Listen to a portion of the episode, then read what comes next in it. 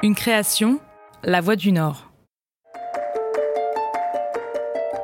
L'affaire d'Outreau, c'est pas, c'est pas Bourgo, c'est 55 magistrats.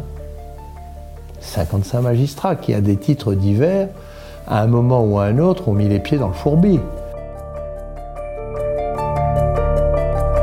Affaire sonore, le podcast des grands dossiers criminels de la région par Elodie Rabet.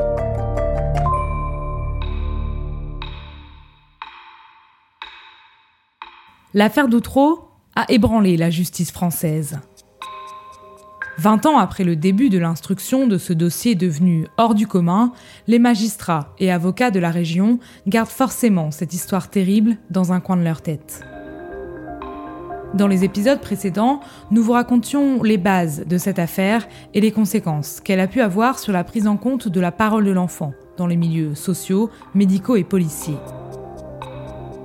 Dans ce nouveau numéro d'affaires sonores, on s'intéresse cette fois au changement que l'affaire d'Outreau a entraîné sur la justice et sur ses fondements. Les propositions et les conclusions rendues à l'issue de la commission d'enquête parlementaire ont-elles été appliquées ou au moins entendues? Les moyens sont-ils suffisants pour qu'une nouvelle affaire d'Outreau ne se reproduise plus aujourd'hui? Ce sont les questions auxquelles nous allons tenter de répondre ici. Épisode 4 20 ans après l'affaire d'Outreau, quelle justice s'offre à nous? Le juge Burgot. Il est le visage de l'échec de la justice. Celui dont le nom résonne presque autant que celui de Myriam Badawi. Celui qu'on a vu à la barre du tribunal face à la cour d'assises de Saint-Omer en tant que témoin. Et enfin celui qui est apparu, le visage fermé, sur les écrans de télévision au moment de la commission d'enquête parlementaire. Fabrice Burgot est le symbole de la justice qui se trompe. Celui qu'on a accusé d'avoir instruit uniquement à charge contre 18 personnes dans le cadre d'une enquête pour viol aggravé sur mineurs dans la Tour du Renard, un quartier populaire de la ville d'Outreau. Il arrive, ce jeune Parisien, euh, bombardé en premier poste à, Boulogne-sur-Mer. Maître Hubert Delarue défendait Alain Maréco, l'huissier de justice, accusé par les enfants, mais acquitté au moment du deuxième procès Outreau. Et il est vrai, on est euh, peu de temps après l'affaire du trou euh, en Belgique, c'est d'ailleurs pourquoi on va trouver une fameuse filière belge qui frappe shit. Et, et, puis, c'est vrai que dans le Nord, le Nord Pas-de-Calais, les juridictions criminelles payent un lourd tribut, c'est une réalité, il suffit de voir les rôles de la Cour d'assises de Saint-Omer, à des problèmes d'inceste, d'agression sexuelle et parfois de viol, malheureusement, en milieu, euh, familial, dans des, dans des familles, là pour le coup, euh, qui sont souvent assez défavorisées. Un contexte particulier est propre à l'affaire d'Outreau, dans lequel le juge Burgot va s'enfoncer. Malgré tout, certains avocats de la défense avaient pourtant tenté de stopper cette machine infernale mise en route par le juge d'instruction autour des mises en cause. Il y a des moments où les freins euh, auraient pu être mis, ça c'est sûr. Fabienne Ronancion, avocate au barreau de Boulogne-sur-Mer, elle défendait David Delplanque, un des accusés dans l'affaire d'Outreau. Bah, avant qu'on se retrouve tous devant la cour d'assises, euh, il y a trois ans d'instruction quand même, et il y a des charnières, il y a des moments charnières où M. Burgot aurait pu dire non, non, attendez, on arrête tout, on reprend tout à la, base, en tout cas, on va repartir de là, parce que manifestement, ça prenait d'abord une ampleur qui était absolument sans commune mesure, euh, avec euh, les éléments matériels qu'on avait. À un moment donné de l'histoire, moi je me souviens que le président du tribunal de grande instance avait dit à M. Burgot, parce que j'étais là, bon écoutez Burgot, arrêtez, vous allez mettre toute la ville en examen, si vous continuez. Donc même le président du tribunal se rendait bien compte que ça grossissait de façon absolument extravagante. Et que chaque fois que Mme Badawi donnait un nom à M. Burgot, pouf, la personne se faisait convoquer par les, policiers, qu'elle se retrouvait dans son bureau.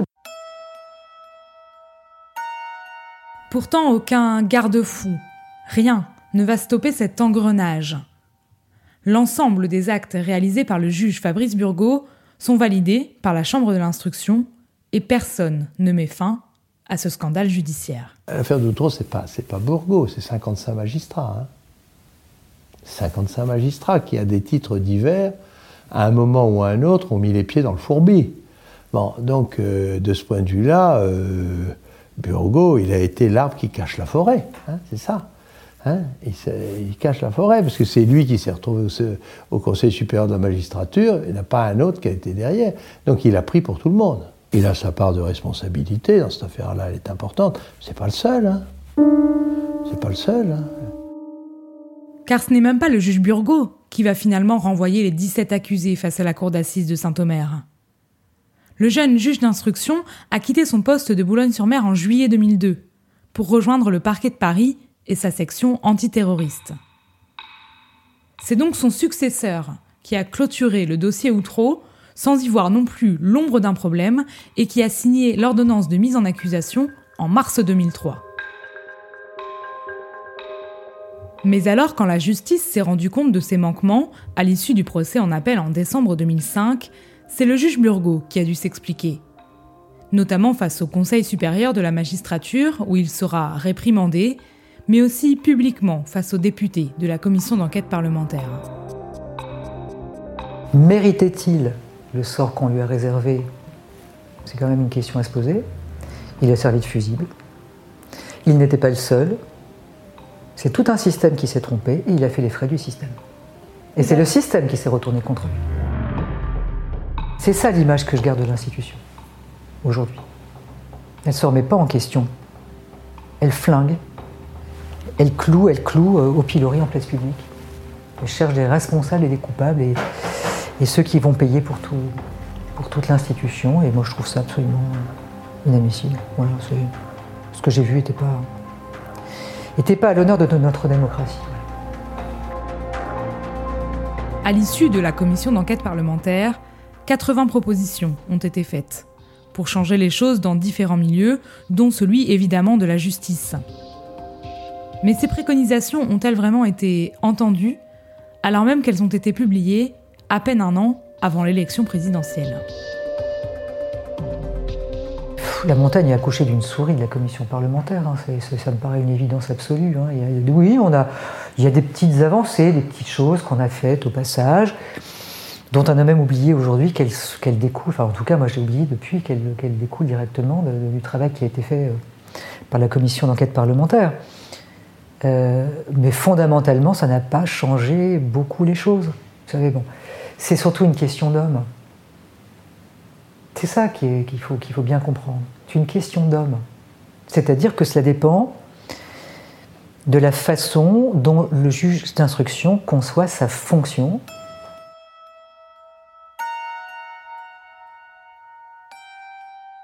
Le juge d'instruction était évidemment au cœur des débats à ce moment-là et la mise en place de la collégialité de l'instruction était une des préconisations phares de la commission d'enquête parlementaire.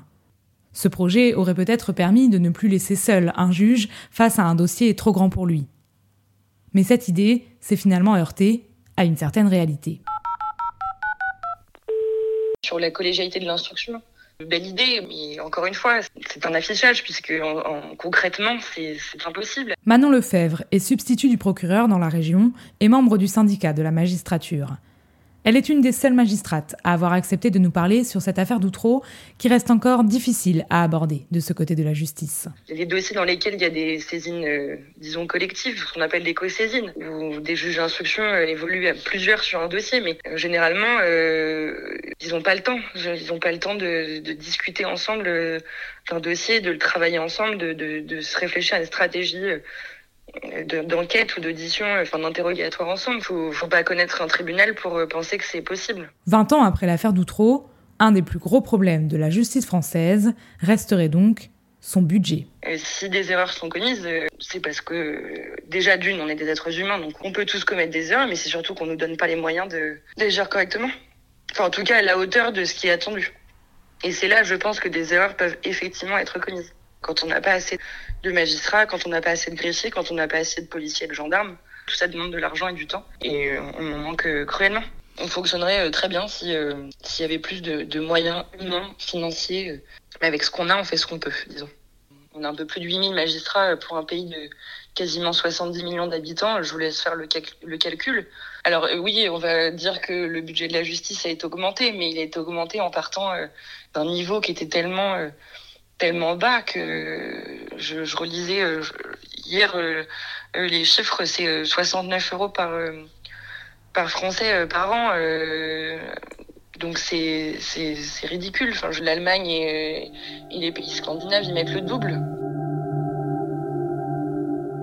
Le budget de la justice doit être augmenté de 8% en 2021 pour atteindre 8,2 milliards d'euros. Une hausse historique est défendue par le garde des Sceaux actuel, Éric Dupont-Moretti, qui était également avocat de deux acquittés d'Outreau à l'époque. Mais au-delà des questions de moyens, un autre grand débat s'est ouvert après l'affaire d'Outreau celui de la détention provisoire. Car dans ce dossier, certains ont passé près de trois ans derrière les barreaux avant d'être acquittés. Roselyne Godard, celle qu'on a appelée la boulangère, est restée par exemple un an et demi en prison. Pas placé simplement euh, sous surveillance électronique avec un bracelet électronique à cette époque-là pour dire de mener l'enquête qu'ils avaient à mener. J'ai pas eu les moyens de me défendre puisque on m'a on m'a privé de droit de rentrer chez moi où j'aurais pu peut-être apporter des éléments concernant mes appels téléphoniques. Voilà, il y a, y a, plein de, choses qui auraient pu euh, être différentes si euh, si ça n'avait pas été ces règles euh, on met en détention provisoire parce qu'un seul juge d'instruction euh, avait décidé de que voilà. Pendant mon séjour à la maison d'arrêt où j'ai croisé des personnes qui ont séjourné un an, deux ans, trois ans, puis qu'à la finale on leur disait ben finalement vous avez rien à faire là, hein, vous, vous êtes innocent. Et donc je me dis euh, sur la petite maison d'arrêt où j'ai séjourné. J'ai eu quelques cas comme ça. Alors, euh, au niveau de la France, il doit y avoir un nombre impressionnant de la judiciaire. Et pour l'avocate pénaliste Fabienne Roy-Nancion, l'affaire d'Outreau n'y a rien changé. La détention provisoire, pourtant censée être l'exception, est aujourd'hui encore appliquée trop régulièrement. Elle est toujours utilisée de la même façon. Euh. Vous savez, en matière criminelle, ils nous sortent toujours le trouble à l'ordre public. Risque de réitération. Euh. On leur dit non, regardez, il peut pas. Moi, j'ai quelqu'un qui a tué sa mère. Risque de réitération. Je réponds, bah, écoutez, il a qu'une mère, il l'a tué. Donc, tout ça, c'est bien beau, hein, vous pouvez faire tout ce que vous voulez sur le risque de réitération, le risque de pression sur les témoins, etc. etc. Hein. Il y a toujours un truc qui va vous avancer, c'est le trouble à l'ordre public. Voilà. L'ordre public a été gravement troublé. À partir de là, fait ce qu'on veut? Devant un juge des libertés de la détention, on fait un travail purement technique, en reprenant les termes du texte, en disant là vous cochez bien, monsieur le procureur, là non, là non, là non, là oui, non. De toute façon, c'est tout. Il ne faut pas être grand prêtre pour savoir que votre, votre client, il va dormir euh, ailleurs que dans son lit. Hein. Mais du côté des magistrats, cette situation peut là encore s'expliquer par un manque de moyens. Ça a changé parce que euh, on est passé de euh, la prison, l'espèce d'automaticité de la, détention à l'exception. Ça a évolué parce que le législateur a lui-même évolué. Mais pour une alternative à la détention provisoire, il faut aussi qu'il y ait des moyens pour un contrôle judiciaire qui soit euh, effectif. S'il faut aussi euh, aller au-delà de ça, euh, ce que l'affaire Outreau montrait, puisqu'elle concernait des mineurs, c'est aussi les moyens alloués au social, à la protection de l'enfance, à la protection judiciaire de la jeunesse. Tout ça aussi, ce sont des, des domaines où où il n'y a pas d'argent.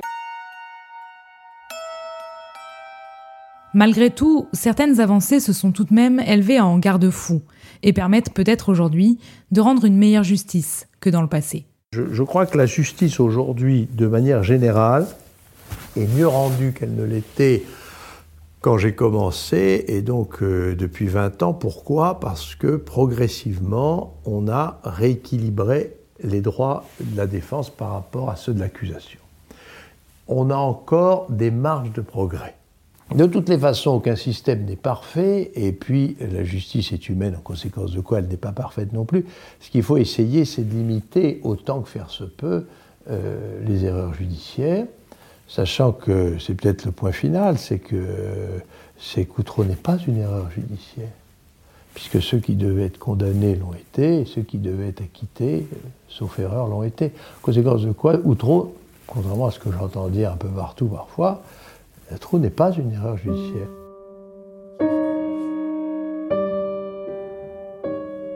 Et si la justice a été mise à mal après l'affaire d'Outreau, elle n'est pourtant pas la seule institution à devoir se remettre en cause. Les procès médiatiques, qui ont débuté bien avant les premières audiences au tribunal, ont aussi leur part de responsabilité dans ce fiasco généralisé. Pourquoi les journalistes se sont-ils engouffrés dans cette affaire qui n'était pourtant pas vraiment vouée à faire la une au départ? Comment expliquer cet emballement hors du commun et comment les premiers concernés expliquent-ils ces atteintes à la présomption d'innocence à répétition? Enfin, la presse a-t-elle appris de ces erreurs et quels sont les dangers aujourd'hui à l'heure de l'information en continu et de la prépondérance des réseaux sociaux Ce sont les questions que nous poserons à plusieurs journalistes spécialisés dans le traitement des faits divers et de la justice dans le prochain numéro d'Affaires sonores consacré à l'affaire d'Outreau.